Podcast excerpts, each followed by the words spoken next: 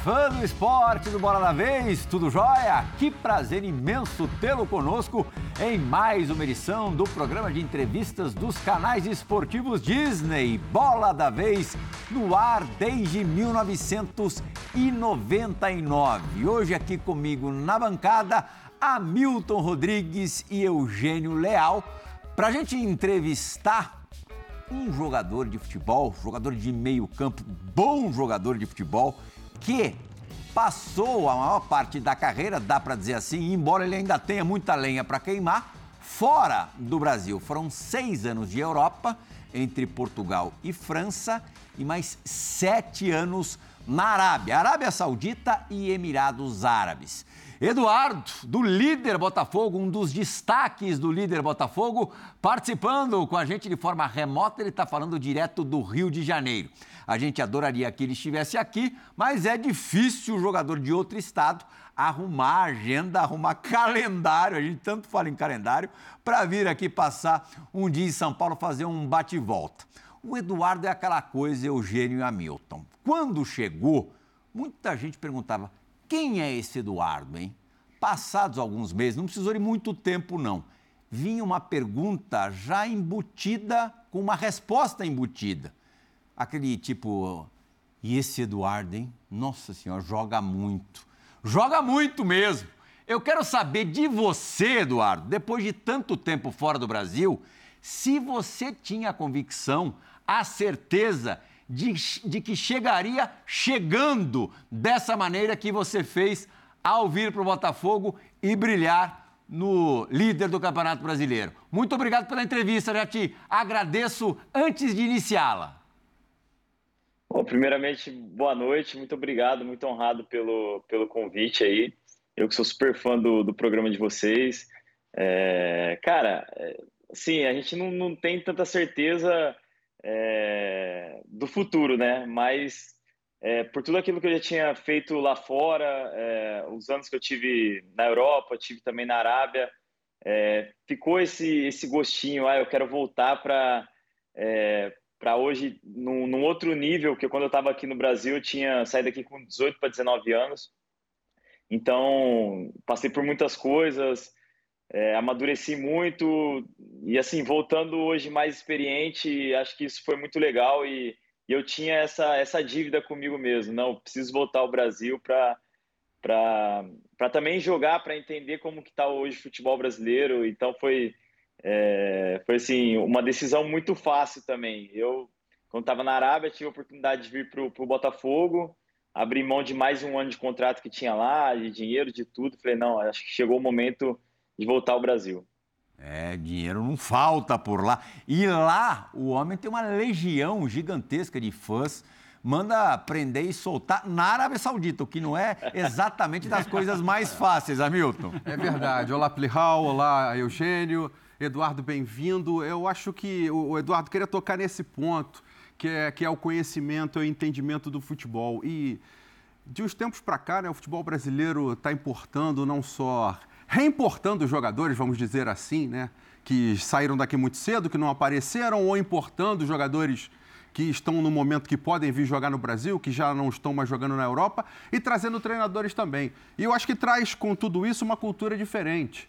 E eu acho que é um dever de casa dos jogadores e nosso também da imprensa de não só estudar o futebol, estudar gestão, liderança, comportamento, enfim. São outras disciplinas que eu acho que hoje estão no meio do futebol e que fazem com que a nossa responsabilidade aqui nessa mesa seja muito maior do que o que a gente tinha quando a gente era repórter de campo lá, que fazia entrevista há 10 anos atrás. A gente não tinha tanto acesso à cultura como tem hoje. Mas eu, eu queria saber, o Eduardo, com base nisso, nesse pensamento, qual a importância que passar tanto tempo fora é, tem para você ou trouxe para você de conhecimento para que hoje você possa ajudar esse elenco de jogadores do Botafogo, que não tem tanto jogador que atua fora do país assim, tem alguns, mas que vem trabalhando com treinadores que já atuaram fora do país para que pudessem entender como é que está o futebol moderno, como é que está o futebol de hoje?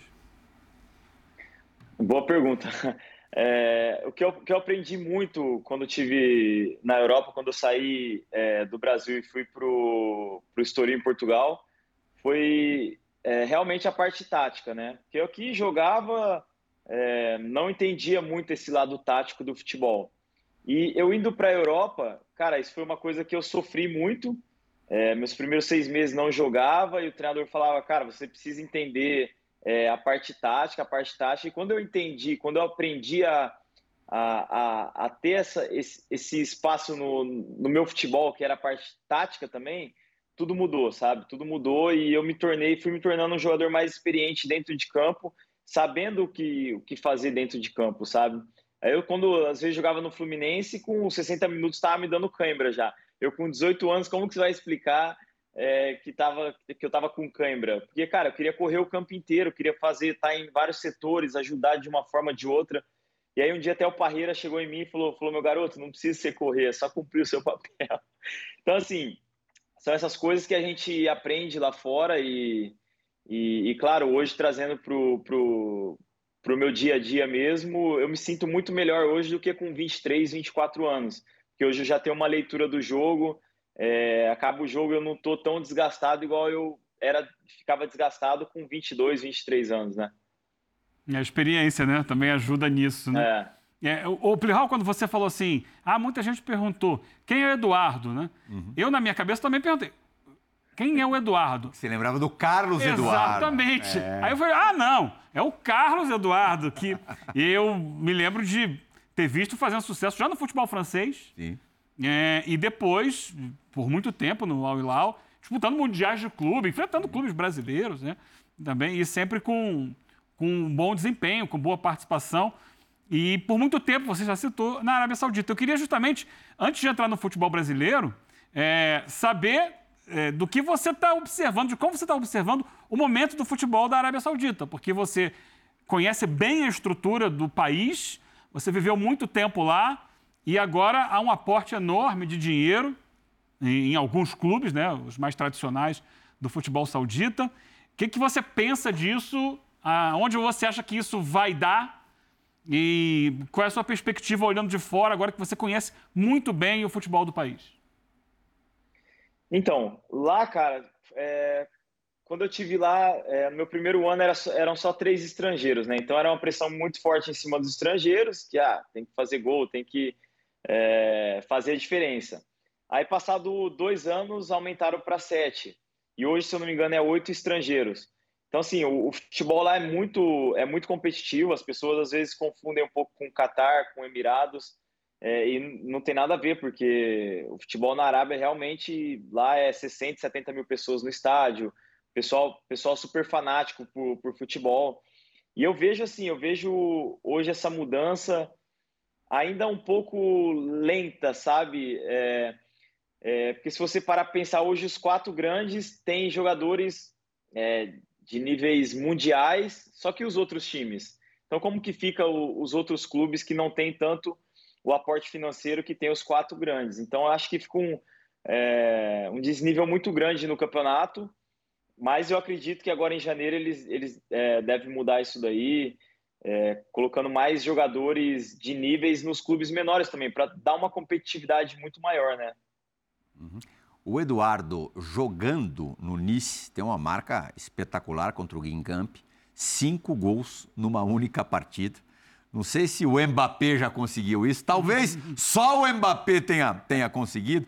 E aí eu fico imaginando, você ainda pertencia ao Porto quando pintou a proposta da, da Arábia. E você era muito mais jovem do que é hoje, logicamente. Você, você balançou é, e você pensou seriamente em não aceitar o convite da Arábia, mesmo eu sabendo que você receberia no primeiro ano na Arábia Saudita o equivalente a 10 anos na Europa?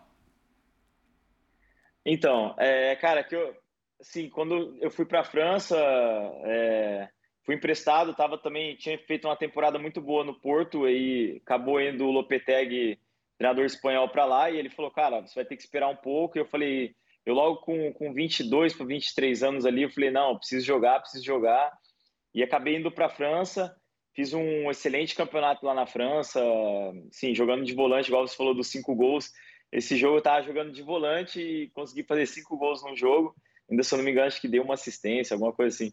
É, cara, aí quando recebi a proposta, acabou a temporada, recebi a proposta é, da Arábia, eu já tinha proposta do Milan, tinha proposta do Atlético, tinha proposta do, do Mônaco, que era o clube pra, praticamente que já estava certo ali, como era do lado de Nice. Falei, ah, vou ficar aqui em Mônaco mesmo, é, mais tranquilo.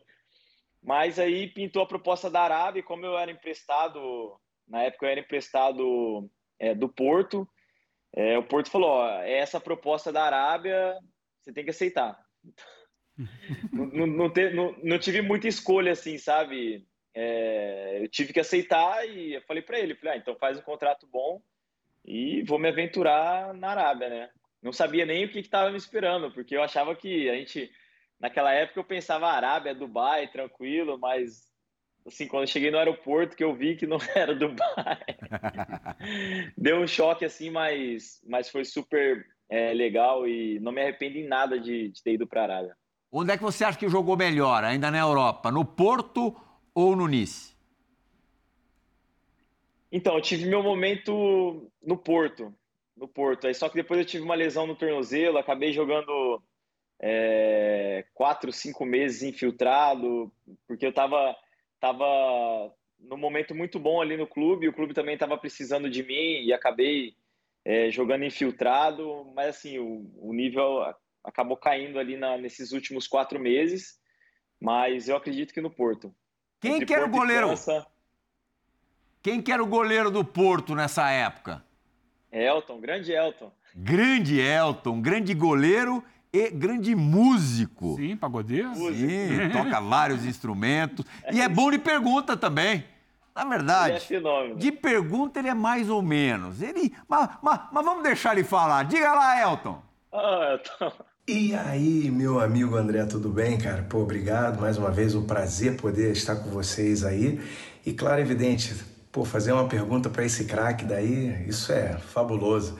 Então, Eduardo, mais uma vez parabéns pela tua carreira, irmão, parabéns por tudo aquilo que você está fazendo. E me diz lá, por favor, destaca aí um momento especial que você passou comigo e a gente fica feliz também para relembrar esses velhos tempos. Grande abraço, fica com Deus. Então, cara, isso aí é um fenômeno, cara. Como pessoa, uma das pessoas um coração gigante, cara, gigante mesmo. É, e, cara, assim, a gente passamos, eu passei pouco tempo no Porto, mas é, o Elton sempre me ajudou muito ali. E tá aí tá um dia que a gente tava dando autógrafo. Cara, cara sensacional. E assim, era, era a alegria do grupo, né? A alegria do grupo. Sempre quando a gente ia jogar ele com, com o cavaquinho, fazendo aquele sambinho, pagode. É um cara que eu tenho um carinho enorme por ele, enorme mesmo. E, e me ajudou muito aí na, no meu período no Porto. Mas conta alguma história sua ao lado dele? Uma história? Ele ah, pediu. Elton é, é, é, era, mais, era mais história de, de música mesmo, né? O Elton tinha, teve uma vez que, que mudaram o jogo. Acho que, se eu não me engano. Não, o jogo não mudaram, mudaram a concentração. O Elton ficou doido da vida porque ele já tinha marcado um show. Ele teve ter uma banda. Então ele já tinha marcado um show, acho que não me engano, cas... É, acho que era casamento, se eu não me engano. E ele acabou tipo, ficando bravo com, com o diretor. Eu lembro até hoje, situação super assim complicada, que ele ficou muito bravo com o diretor, falou: "Como vocês mudaram a concentração?" É, porque a gente concentrava sempre no dia do jogo, aí botaram a concentração um dia antes. Aí acabou matando matando o casamento que o Elton ia tocar. É, até porque casamento paga bem, né, Hamilton? É, é. verdade. Aí tem aquela coisa, né? Fotógrafo, a banda, enfim, tá tudo acertado. É Só não pode combinar com. O, o padre é que não troca a data, né? Não adianta chegar, padre, tem que é trocar a data que tem jogo que não vai trocar mesmo. Eduardo, essa, essa volta para o Brasil, Botafogo. Botafogo numa situação complicada, mudando de, de mãos, mudando de dono, tentando trocar de patamar, né? Uhum. Tentando mudar de patamar. É, as notícias eu acho que eram as piores possíveis, né? Salários atrasados, não tem bola para treinar. Enfim, eu não sei se isso chega a vocês, se vai até o, o, o campo, o treinamento, mas o, a situação hoje é diferente. É, é, esse mês, agora, esses últimos dois meses, o Botafogo acertou 70 dívidas trabalhistas, conseguiu ficar em dia nas dívidas cíveis e trabalhistas nesse último mês, já tem um aporte de mais de 2 milhões e meio de, do, de reais junto ao, ao Clubes para acertar as próximas dívidas. Então, é, é um outro Botafogo. Uhum. Isso chega no campo, isso chega para vocês, essa transformação do clube, ou fica só no campo e bola? É, quando eu recebi a oportunidade, é, recebi a oportunidade de estar tá voltando ao Brasil, é, tive a proposta do Botafogo, acabei conversando com, é, com o Mazuco de início, né? Meu empresário, Mazuco. Ele até me passou qual seria os planos do clube, o objetivo. Isso assim, isso me tranquilizou bastante, né? Óbvio que a gente é, já ouvia falar da das histórias do Botafogo de antigamente, assim, histórias de sofrimento mesmo que o pessoal passou aqui. Mas assim, é, com a SAF é totalmente diferente. É, quando, quando tive a oportunidade mesmo, foi me passado o projeto e eu falei, cara, vou encarar esse projeto. Acho um projeto muito bacana. É, e assim, hoje o Botafogo é, tem voltado a ser o Botafogo que era antigamente, né? Então, fico muito feliz de estar participando também desse, dessa reformulação do clube, é, dos jogadores também. Acho que isso é super importante para o clube, para o país, que acaba é, trazendo mais patrocinadores é, para o clube, ajudando muito é, base, toda essa essas coisas que deixou um pouco a desejar nos anos anteriores, porque era realmente era tempos de sofrimento, mas é, com, com o John aí agora, acho que as coisas estão correndo muito muito bem e, e, muito rápido, né? Então, assim, a tendência é só melhorar mesmo o, o Botafogo. É isso, Eugênio. É Textor para nós, para os íntimos, John. Agora, a gente sabe que, é. que você, Eduardo, você teve que é, ser ali duro na negociação, insistente, melhor dizendo, na negociação, para sair da Arábia Saudita e conseguir vir para o Botafogo. O que, que é, pesou mais? A realidade já existente da SAF ou o fato do Botafogo ser treinado por alguém que já tinha trabalhado com você no Porto, o Luiz Castro? Então, acho que juntou todas as coisas, né? É, esse, esse momento da SAF do Botafogo, um clube é, em transição. É, o Luiz Castro também, que, que, que, me ajudou muito no Porto, uma pessoa que eu tenho um carinho enorme por ele, é, também estava aqui. Então, isso daí me ajudou muito também. E, óbvio, tá voltando ao meu país. É, minha esposa é daqui do Rio de Janeiro, então a gente, é, depois de 13 anos fora, voltar para o Brasil, ainda tá em casa, é, ainda tá jogando no Botafogo. Isso daí, para mim, foi uma coisa é bem importante na, na decisão, como disse, é, não foi fácil pedir a liberação dos árabes, não queriam liberar, é, mas eu falei, agora chegou o momento de voltar ao Brasil, é, ter algo diferente também na carreira, então isso daí pesou bastante. É, o Eduardo é ribeirão pretano, mas tem é laços no Rio de Janeiro, sua esposa é do Rio de Janeiro, é filha isso. simplesmente do Bebeto, dos maiores atacantes da história do futebol brasileiro. Eugênio. E ele próprio já tinha jogado no Fluminense, então tinha uma passagem na cidade Sim. já também. Agora, Eduardo, vamos lá. Aí vamos para o campo. Né? Chegou, junto com você, chegaram outros jogadores que formam hoje a base desse time do Botafogo. Por exemplo, o Tiquinho Soares, na mesma época, né? nessa janela de meio do ano, Marçal e outros. É... E naquele segundo semestre do ano passado, o Botafogo, que tinha começado mal o campeonato, começou a encontrar um caminho. É, como é que foi isso? Quando você percebeu que o time estava crescendo, que o time estava ganhando uma ideia de jogo, e aí tem uma parada, final de ano, férias, volta, estadual, o time cai de produção, né, não, não, joga no mesmo nível e retoma no, no Campeonato Brasileiro.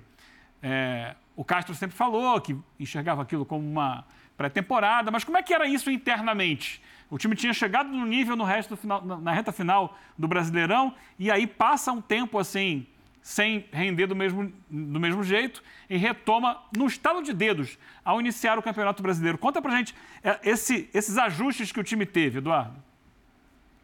Então, a, a gente na quando eu cheguei é, foi uma mudança assim radical do, do time, do elenco, né? É, me engano, chegaram 12, 13 jogadores e para você ter aquela aquele entrosamento rápido é, é, muito difícil. Então a gente sofreu um pouquinho no ano passado, é, acabou o campeonato, a gente até conseguiu classificar para a Sul-Americana.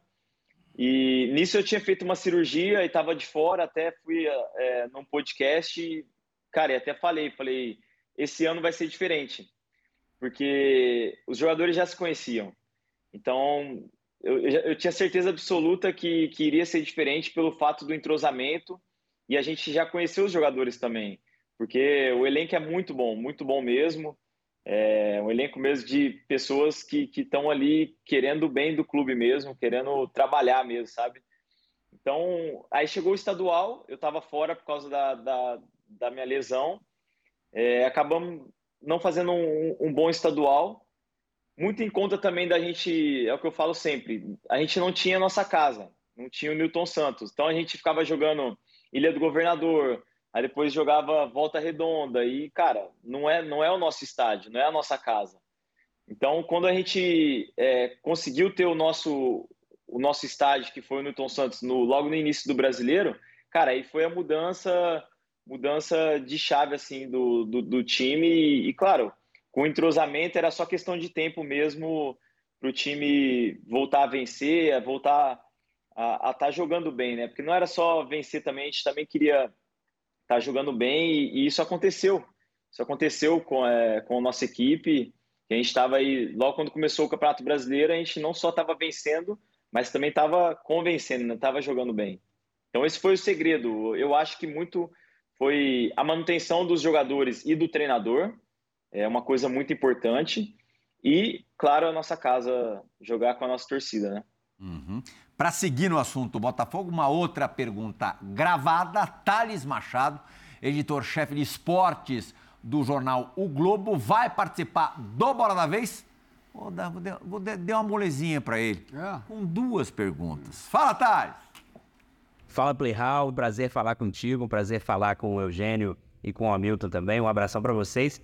Um abraço para o Eduardo. Para mim é um dos grandes craques do brasileiro. Um cara que disputa, inclusive, o prêmio, na minha opinião, de craque do Brasileirão, junto com o companheiro dele, o Tiquinho Soares, nessa campanha histórica.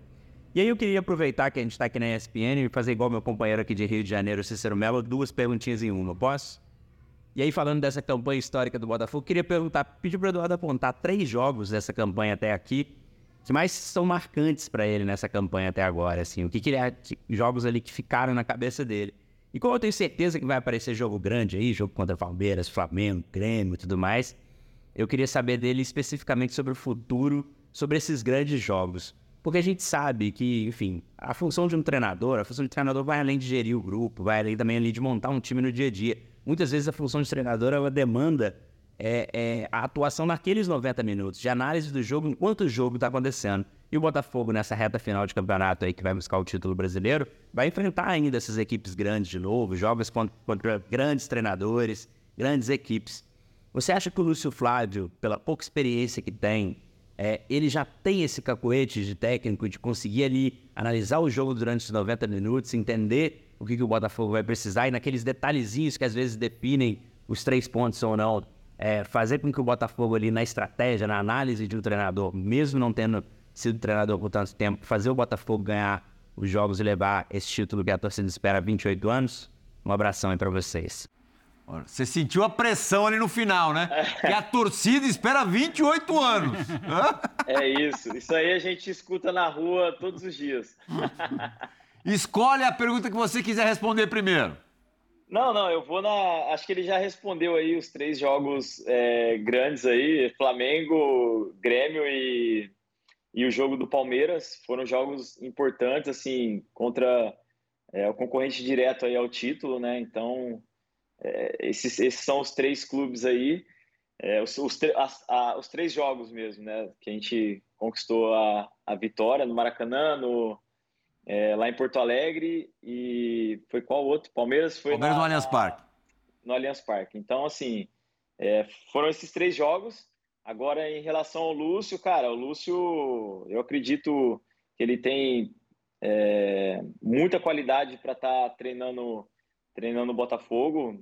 Assim, por mais que falhar, ele não tem tanta experiência, é um cara experiente, porque é, já está há muito tempo já como treinador, tá, é, já teve também seu momento como jogador, então isso é super importante nesse momento, é, que estamos vivendo, né? Um momento onde quem já jogou sabe o que o jogador está sentindo.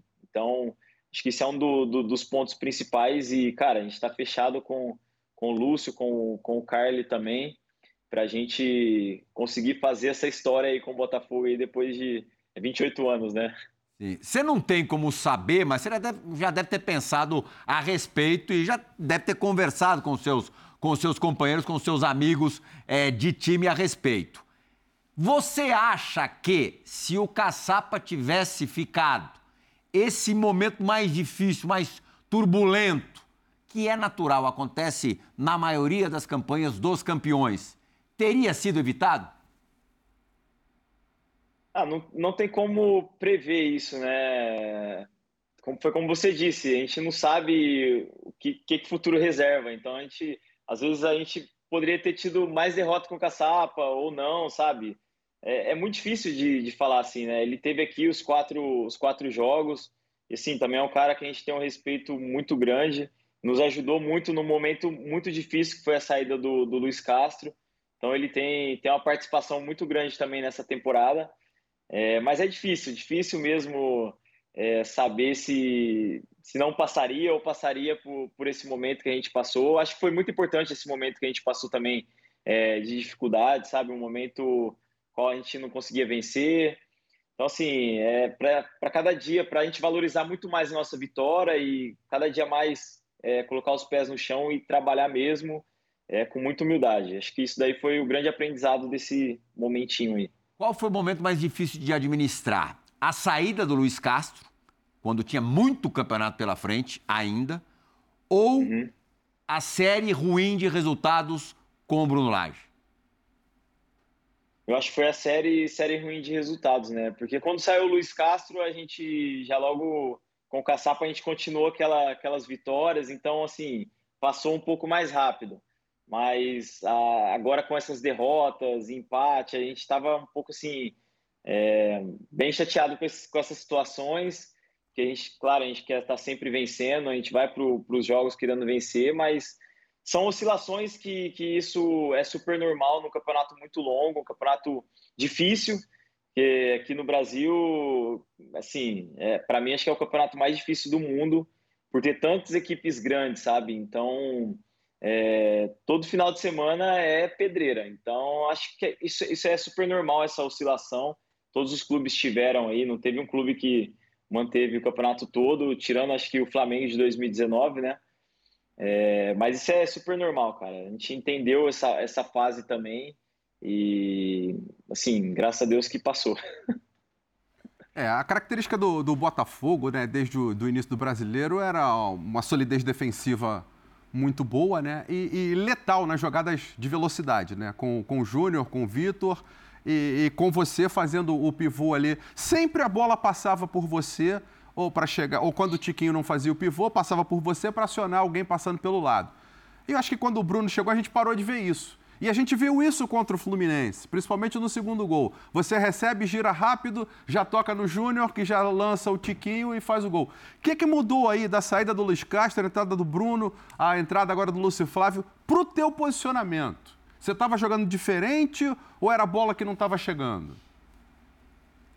Então, acabei, acabei ficando um pouco mais é, posicional, né? Acho que a grande diferença do nosso time é, era isso, é é, movimentações, eu, o Tchê, o Marlon ali, o Tchê vinha já automaticamente já já eu já ia para o lugar dele, assim, ele ele ia, eu, ele ia para o meu lugar, ia para o dele. Então assim, muitas coisas é, acabou assim mudando, óbvio, pelo pelo estilo de jogo do do, do Bruno Lage e assim não não criticando o estilo dele é, porque o cara veio para cá para acertar, o cara veio para cá para dar o melhor dele, sabe?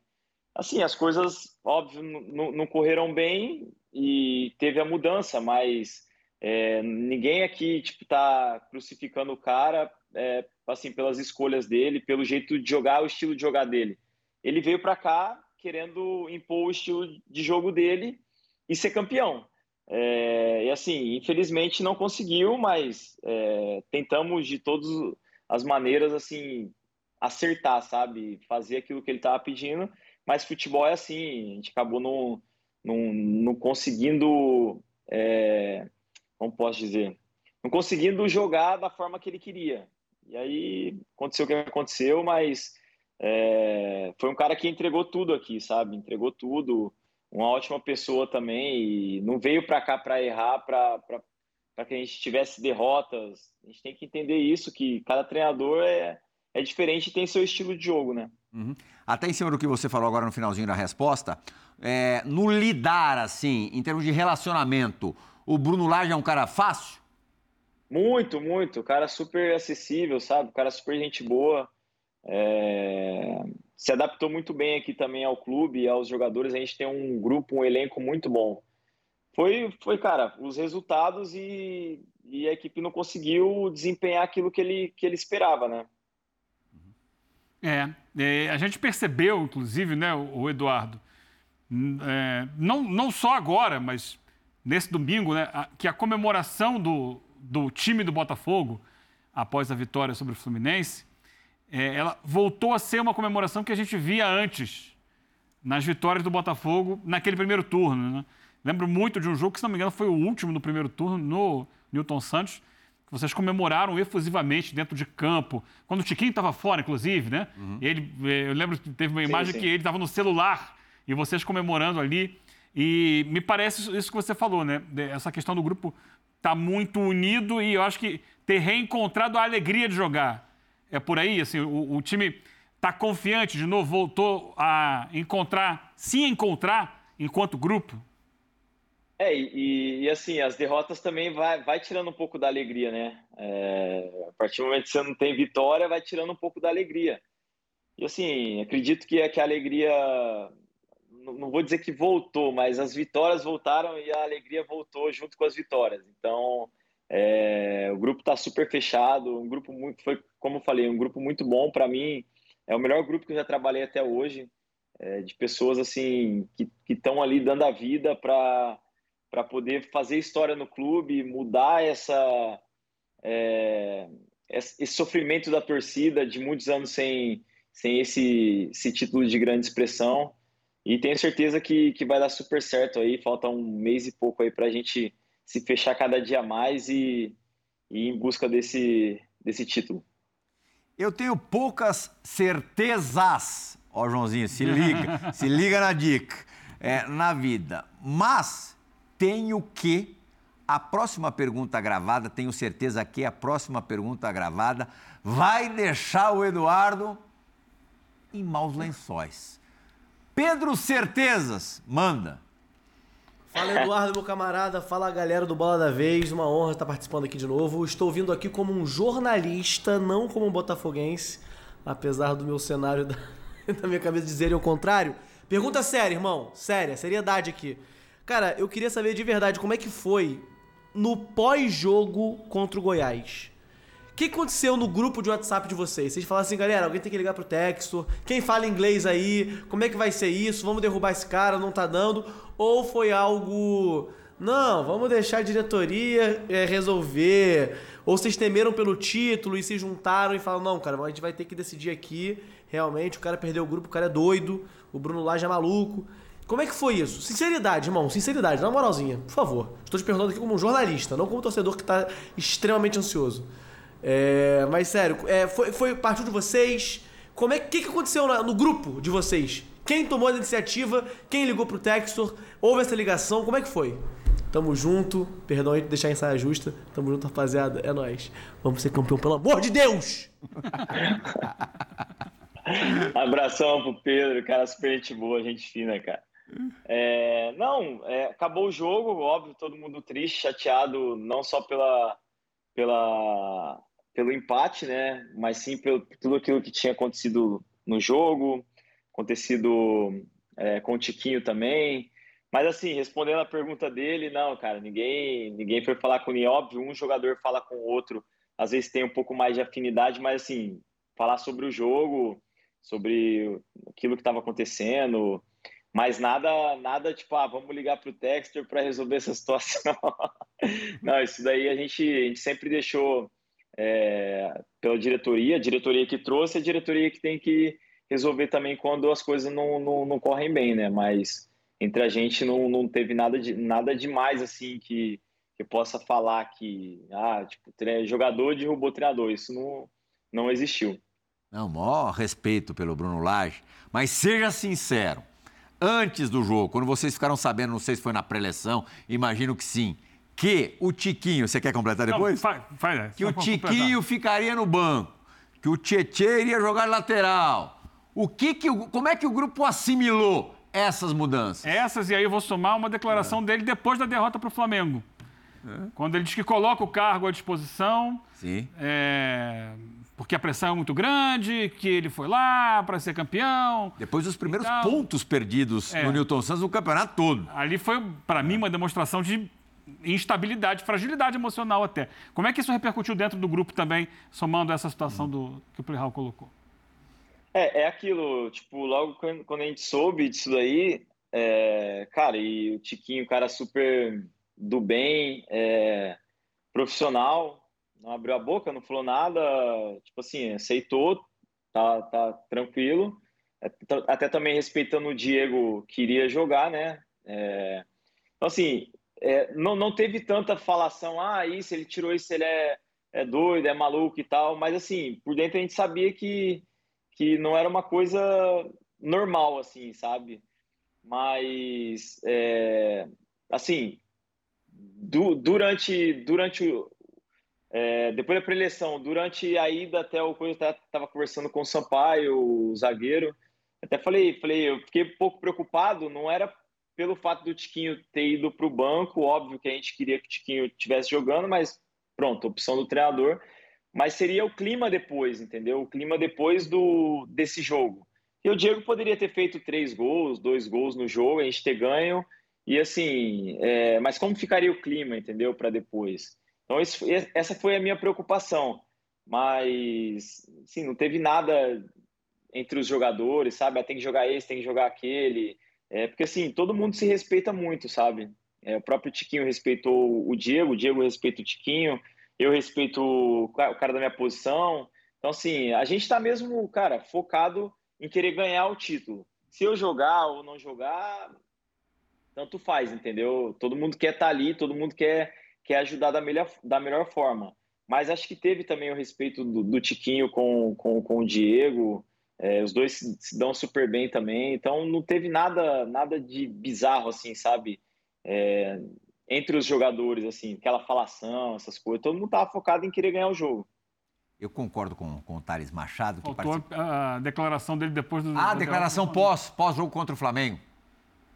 Ah, pós-jogo contra o Flamengo, então, ele, é, o, que, o que foi passado para a gente foi que ele quis puxar a, responsabilidade para ele é, e tirar um pouco a carga do, da derrota dos jogadores, foi o que ele passou para a gente, né? É, o duro é se a diretoria concorda. Não, você tem razão, acho que está na hora eu tenho de para mim que deveria ter concordado, mas essa é outra história. é, poderia evitar alguns percalços é. aí. Eu concordo com o Thales Machado. Para mim, é, junto com o Tiquinho, o Eduardo é o destaque do disparado melhor time do Campeonato Brasileiro, líder e time de melhor desempenho no Campeonato Brasileiro. Portanto, eu vou pegar pelo colarinho o nosso, o nosso Ricardinho do, do Data caso, eu já vi as últimas seleções, o homem não estava na seleção do Bola de Prata que eu vi, mas ainda é. tem campeonato pela frente e a gente ainda vai. Talvez esse cara que está dando as notas do Botafogo não esteja caprichando, né? Acho que ele não está caprichando pro Eduardo. Vamos. Dá uma forcinha aí. É, aqui. vamos dar uma força é aí. Você, quem Hamilton? É, não sei, é. Quem? Ah, quem? Então, ó. Você, então, falar em pegar pelo pescoço, o Eduardo tem que te pegar pelo pescoço, Eduardo, caso garanto, ele não esteja garanto na... Garanto pra você que eu tô fazendo o meu dever de casa. Não, não, Isso eu te tá garanto, certo. hein? Tem, tem, a gente tá e não, e não coloca o meu cargo à disposição também não, hein? Que fique bem claro. E eu quero encontrar o Eduardo... Antes de encontrar o Eduardo aqui no estúdio, ou lá em Ribeirão Preto, eu quero encontrar o Eduardo na festa, na solenidade de entrega de prêmios do Bola de Prata que está se aproximando. A gente até até vinheta no Bola da Vez para falar do Bola de Prata. Pode rodar.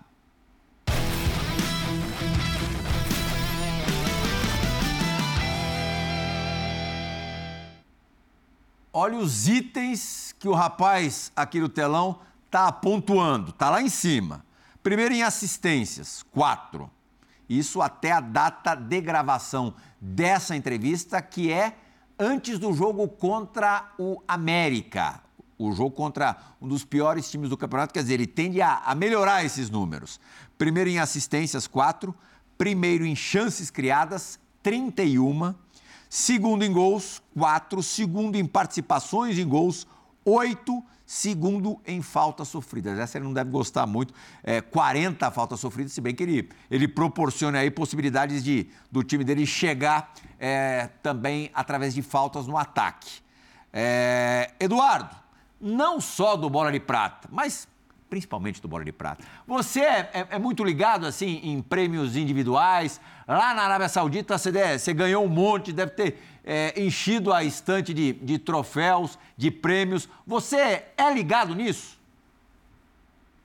Cara, não, não sou muito ligado nisso. Até meu empresário, meu empresário manda para mim às vezes, ó, oh, tá na seleção do Bola de Prata. Mas assim, cara, não, não, não sou ligado muito nisso. Eu acho que é, eu sou muito pelo coletivo, sabe? Acho que quando o coletivo é, tá bom, o individual também é, acaba se sobressaindo. Então, eu sou muito desse, sabe? Ah, se eu tiver na frente do goleiro e o cara estiver do meu lado, eu vou tocar pro cara fazer o gol. Eu sou muito é, tranquilo em relação a isso, não, não sou muito de ligar para isso. Mas, assim, óbvio que é legal quando a gente ganha títulos individuais. Mas hoje o título mesmo que está na minha cabeça, que não sai da minha cabeça, é o campeonato mesmo.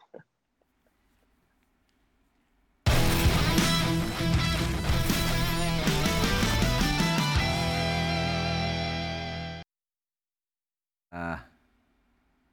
Depois dessa, Milton, ele não é muito ligado, então não precisa caprichar tanto. Não, eu tô, eu, eu, eu tô fazendo a minha parte, mas você viu que não é só a minha parte. Tem também a parte do desempenho, mas vamos nos ajudar. Sim. Saindo um pouquinho do Botafogo agora, antes da gente ir pro, pro, break, pro break, Eduardo, você citou agora há pouquinho o Flamengo de 2019, um time que sofreu menos do que habitualmente sofrem mesmo os campeões. Time realmente que conseguiu uma campanha avassaladora e que depois no Mundial de Clubes você encontrou na semifinal. Até deu uma complicada pro, Sim, saiu pro na frente. Flamengo, saiu na frente. Como é que foi ter vivido essa experiência e quais são as suas memórias, as suas recordações desse jogo contra o Flamengo? Cara, foi, foi, foi um jogo, assim, muito intenso, né? Que a gente começou ganhando de 1 a 0 só que a gente estava vindo já num, num, numa correria de jogos muito grande. Então, a gente já estava ali na, se não me engano, era novembro, alguma coisa assim. E a gente tinha feito no mês de novembro seis, seis, seis jogos, se eu não me engano. Então, já chegamos bem desgastados é, é, para o Mundial. Mas, assim, é, conseguimos fazer um, um, bom jogo no primeiro tempo. Só que aí, segundo tempo, acabou o gás e, cara, aí foi, foi momento que o, o Flamengo, com a, a equipe que tinha é, segundo tempo, entrou vários jogadores que conseguiram ali estar tá 200 por hora e a gente não conseguiu segurar o resultado, mas assim, o Mundial para mim foi muito bom, foi muito legal. É, acabei depois é, recebendo o prêmio de terceiro melhor do Mundial, isso aí, uma coisa que fica guardado é, na minha mente, na minha carreira. Então, fico muito feliz de, de ter participado desse Mundial, né? Uhum medir forças com grandes jogadores, como é, são jogadores do Flamengo, já eram jogadores do Flamengo em 2019, até vivendo momentos melhores do que, do que agora, não é novidade para o Eduardo, que, por exemplo, na França, mediu forças com, com o Ibrahimovic, que na época era o principal jogador do, do Paris Saint-Germain. Aliás, você tem uma história boa com ele, não tem? Cara, tem, tem uma história legal, é que é, até foi um jogo antes contra o Paris Saint-Germain. Dois jogos antes eu tinha feito cinco gols, aí, aí foram perguntar para o Ibra e tal sobre mim. O Ibra falou: não, é um jogador perigoso e tal, mas a gente tem grandes jogadores aqui. E aí, quando fomos jogar o jogo contra o PSG, lá na casa do, do PSG, aí, cara, fomos, fomos entrar. Foi a primeira vez que eu, que eu vi ele, né? Fomos entrar em campo, aí eu olhei para o lado, falei, que cavalo, o cara com um pé desse tamanho, cara. Eu falei, agora eu sei que, que ele fica dando aqueles, aqueles chute dele, cara, devia ser o quê? Uns 47, 48, aquele, aquele, aquela chuteira. E aí, quando começou o jogo ali e tal, na correria no segundo tempo, ele parou a bola na minha frente e, tipo, ficou naquela. É, vem dar o bote. Cara, a gente ficou assim, foi os piores, os piores 10 segundos da minha vida. Que eu fiquei naquela, se eu dar o bote, amanhã eu tô em todos os Instagrams. é, fiquei quieto na minha, isso no meio campo, cara. Ele parou a bola ali, foi tipo coisa de, de 4, 5 segundos ali, ficou parado olhando para mim. Eu falei, não vou dar o bote. Mas assim, o cara é fantástico, super diferente. É, sim, no, no, parou de jogar agora, mas era um cara sensacional que eu era fanzaço dele. Não deu bote, estragou a festa do, do Ibra. Não, não. Vamos lá, uma perguntinha rápida de cada um para a gente fechar o bloco. Ah, eu tenho uma perguntinha rápida. É... Gramado sintético ou gramado natural, hein, Eduardo? É. Natural. É? Mesmo com esse retrospecto bom no sintético? É, o, o sintético do Botafogo é muito bom, muito mesmo. É bem diferente do sintético do Palmeiras do Atlético Paranaense. Acho que vários jogadores já falaram isso, mas ainda prefiro o, o natural. Uhum. Eduardo, você falou no início. Boa resposta, hein? Sim. Vindo de um jogador firme, firme. Que, que joga metade do campeonato no, no campo sintético. No famoso tapetinho. É. é. Eduardo, você falou no início do programa sobre a evolução tática, né, da compreensão tática sua. Hoje, como você se define? Em momentos do jogo, você está como centroavante. É. É, com o Tiquinho saindo mais. Ora, você está por trás do Tiquinho já nesse campeonato teve algumas vezes formando um trio deixa de volantes no deixa meio. Deixa eu te interromper, tá ali, ó. Eduardo, atleta do é Botafogo. Isso. Porque a gente não sabia como é. definir. Então, para ajudar nisso, como é que você se define, Eduardo? Então, eu, eu, eu gosto muito, é, muito de ter essa versatilidade dentro de campo, sabe? Até quando estava na Arábia, eu tinha um treinador romeno que em um jogo só ele me colocou em cinco posições. Para você ter ideia. Então eu não saía, ele, ele fazia as alterações e eu ia, ia rodando é, no campo. Mas assim, é, hoje eu, eu, me, eu me entendo muito bem com o Tiquinho, né? E o, o Tiquinho, ele gosta de, também de ter essa liberdade de sair da área. E a partir do momento que ele sai da área, que ele faz, é, dá aquela flutuada, aí eu faço o papel dele. Então, assim, a gente se entende muito bem por isso, porque ele às vezes sai, ou muitas vezes ele sai é, sai para só fazer a parede para mim, eu tenho que estar um pouquinho mais atrás dele. Essa é a leitura, a leitura é entender os jogadores que a gente tem, né? Entender o volante que, que, que eu jogo, entender o atacante que eu jogo, o extremo que eu jogo. Então, assim, é, é ter essa leitura de jogo mesmo, mas eu gosto muito, muito, muito de, de, de, de flutuar ali, de ter essa versatilidade, às vezes jogar de, de, de volante, jogar de meia, é, acho que isso daí confunde um pouquinho. E aqui, aqui agora não, não tanto, porque eu uso a 33, mas na Arábia eu usava 3. Na, e, e na França também era 3. Aí o pessoal pensava, pô, zagueiro jogando no meio campo. Confundia um pouco mais. Ah, mas versatilidade demais. Cinco posições no mesmo jogo. O homem gosta do número, podia ser número cinco. Cinco gols no mesmo jogo, é. cinco posições no, é o no mesmo jogo. todo campista. Esse é o todo campista mesmo, né? Ai, ai, vamos fazer. Aliás, o, quando a gente, quando o programa for, a gente está gravando, o Eduardo tem 33 anos. Quando for ao ar, já vai ter 34. É dia 17 que você completa 34, isso, né? Isso, Completou, no caso. É, e chama. 30, adoraria ter 34 anos, mas assim, daria o, os dois dedinhos, um de cada mão. Mas, mas passei já faz tempo disso. E você demonstra uma potência, uma força, uma velocidade incríveis. É, pelo jeito, a genética é boa, vai dar para jogar bastante tempo ainda, né, Eduardo? É, se o corpo estiver aguentando, vamos mais uns, uns 3, 4 anos aí. Isso aí é uma coisa. Eu antes falava assim, cara, chegar aos 32 já vou parar, já, até por isso fiquei na já vou parar, vou ficar tranquilo. Mas assim, foi o que eu falei. Hoje eu me sinto muito melhor do que quando eu tinha 24, 25 anos, pela leitura de jogo, pelo, é, é, aquilo que, que eu consigo fazer hoje dentro de campo. Antigamente era mais na, na loucura, vou correr, vou dar vida, mas não tinha tanto a leitura de jogo. E hoje eu tenho, cara, tô me sentindo muito, muito bem mesmo. Acho que só essa temporada, se não me engano, é, já fiz 40 jogos, então é, coroa tá on. Você era aqueles bitolados com, com alimentação, horas de sono? Não, não. Não? Não, não, não. Eu me cuido, óbvio, eu me cuido é, para não estar tá acima, percentual, essas coisas. É, faço meus trabalhos de, de prevenção, é, mas não sou bitolado, assim, que não pode chupar um sorvete, comer um chocolate, não sou desses, não. Tá certo, tomar cervejinha de vez em quando. Sorvetinho é bom, né? Sorvetinho, não, claro.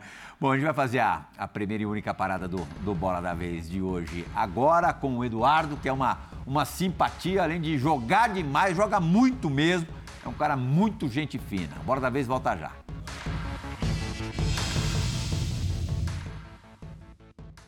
Feliz demais de estar participando desse programa tão especial com meu genro, Carlos Eduardo é um filho que eu ganhei. Todo mundo sabe que eu sou flamenguista, mas agora, meu preto, não tem jeito. Sou Carlos Eduardo Futebol Clube. O que ele vem fazendo aí é um craque. É um menino que, que busca sempre o gol, só dá um toque na bola, joga com rapidez, o time anda com ele. Então, estamos felizes demais, né? E eu queria fazer uma pergunta para ele. Queria perguntar para ele quando ele veio para cá, para o Brasil, se ele realmente esperava que o Botafogo fosse lutar pelo título, né? Eu queria perguntar. Responsa, hein? Responde o sogrão! o sogrão! Hã? Pô, esse daí, esse daí é um pai para mim, como um pai, tenho um carinho enorme por ele, uma pessoa de um coração é, puro, sabe? Um coração sincero mesmo. E Quando você revê a imagem dele embalando a criança na Copa de 94, você se coloca no lugar da criança. Ai, ai, não, isso aí é um fenômeno, cara. Não, não só como, como jogador, por tudo aquilo que representou aí é, profissionalmente para o nosso país, né? Mas eu conheço ele como pessoa mesmo. Então, é um carinho muito enorme que eu tenho por ele. Como falei, trato ele como, como um pai e ele me trata como um filho. Isso é muito importante. Isso aí, cara, é... fica até emocionado porque é uma pessoa que, que, que eu amo de verdade mesmo. Vamos para a pergunta, até, né? A gente até deu uma editadinha no vídeo porque ele ficava mais uns três minutos falando de você, só falando bem de você. Mas e aí, você imaginava que, que fosse poder brigar para ser campeão brasileiro com o Botafogo? Porque a gente viveu ali um período de hegemonia de Palmeiras e Flamengo, o Atlético Mineiro no momento intruso, mas ninguém cogitava o Botafogo. Você cogitava? Cara, foi como eu falei no início do programa. Eu tinha certeza que a gente ia fazer uma boa temporada por ter, é, ter, ter mantido o treinador, vários jogadores mantido a base, sabe? É, mas óbvio que não esperava que a gente iria estar nessa situação hoje. A gente sempre joga para ganhar, a gente joga para ser campeão mas não imaginava que a gente ia estar nessa situação hoje. Foi assim, foi passo a passo, sabe? Foi é, ah, ganhou um jogo, ganhou outro. Pô, podemos sonhar, rapaziada. E aí, vamos ou não vamos? Então, assim, é, foi uma coisa que foi durante o campeonato mesmo, é, que foi criando essa expectativa. O torcedor também é um pouco mais é, com medo de falar, assumir aquela responsabilidade. Mas a partir do momento que a gente começou a ver que, que dava, cara, isso daí é, foi a grande, a grande virada de chave assim pra gente. Uhum. E tenho certeza que e com os pés no chão, vamos conseguir em nome de Jesus. Eu não sei se o Eduardo sabe. A gente ele... tem dois minutos de programa. Quer, quer fechar com você? Vamos lá. Eu Vamos não sei lá. se você sabe, Eduardo, mas você pode conquistar, chegar a uma conquista que o seu sogrão não conquistou, né? É. Porque o Bebeto jogou no Botafogo, jogou no perdeu Botafogo. a final da Copa do Brasil para o Juventude. Ele já te falou sobre isso? Sempre, sempre fala isso. É... E ele fica bravo quando fala sobre a final da Copa do Brasil e fala: a gente foi roubado. É, foi polêmico. então, então, assim, é... a gente pode assim, ganhar esse título aí que, que meu sogro não, não conseguiu dar para o Botafogo, mas deu outras alegrias. E estamos aí na, na luta, na, muito trabalho, muito suor e com muita humildade. Se Deus quiser, vamos fazer de tudo aí para conseguir esse título. Para fechar, minutinho final do programa. nas refeições ao lado do sogrão, futebol é o único assunto? É sempre a coisa monotemática ou não? Cara, a gente fala muito, fala muito de futebol, a gente fala de tudo, né, na verdade. A gente fala muito de futebol, até meu filho agora tá com é, um ano e pouco, e, cara, ele fica ali, pô, isso aí vai ser jogador. Eu falei, eu sou... sem muita pressão. Mas assim, a gente fala muito de futebol, porque. Ele vê bem, todos né, os seus jogos? Vê todos, todos, todos. É Pode é estar onde for, ele, ele fica com o telefone, vê todos os jogos. É, a gente criou assim algo é, de pai para filho mesmo. Ah, e é corneteiro ou não? Ah, corneta quando tem que cornetar. é, vai falar o quê? O Bebeto falou alguma coisa, tem que ouvir. Bom, a gente já sabia que o Bebeto é o sogro que todo mundo queria ter. E depois dessa hora de entrevista com o Eduardo, que o Eduardo é o genro também, que todo mundo queria ter. Hã? Ah, obrigado. Queria ter um filho desse? Obrigado, Eduardo. Foi um ótimo papo. Valeu, que agradeço, viu? Muito obrigado mesmo e sou super fã do, do programa de vocês. Que Deus continue abençoando a vida de vocês. Fábio Luciano, que é muito amigo do Bebeto, também mandou um abração para você. Capita um te adora. Fábio. Valeu. Ah, abraço. Hamilton, Eugênio, obrigadíssimo Valeu. pela companhia. Valeu mais uma vez, Eduardo, fã do esporte. Muito obrigado por estar conosco nesses últimos 60 minutos. O Bora da Vez retorna na semana que vem. Tchau, tchau.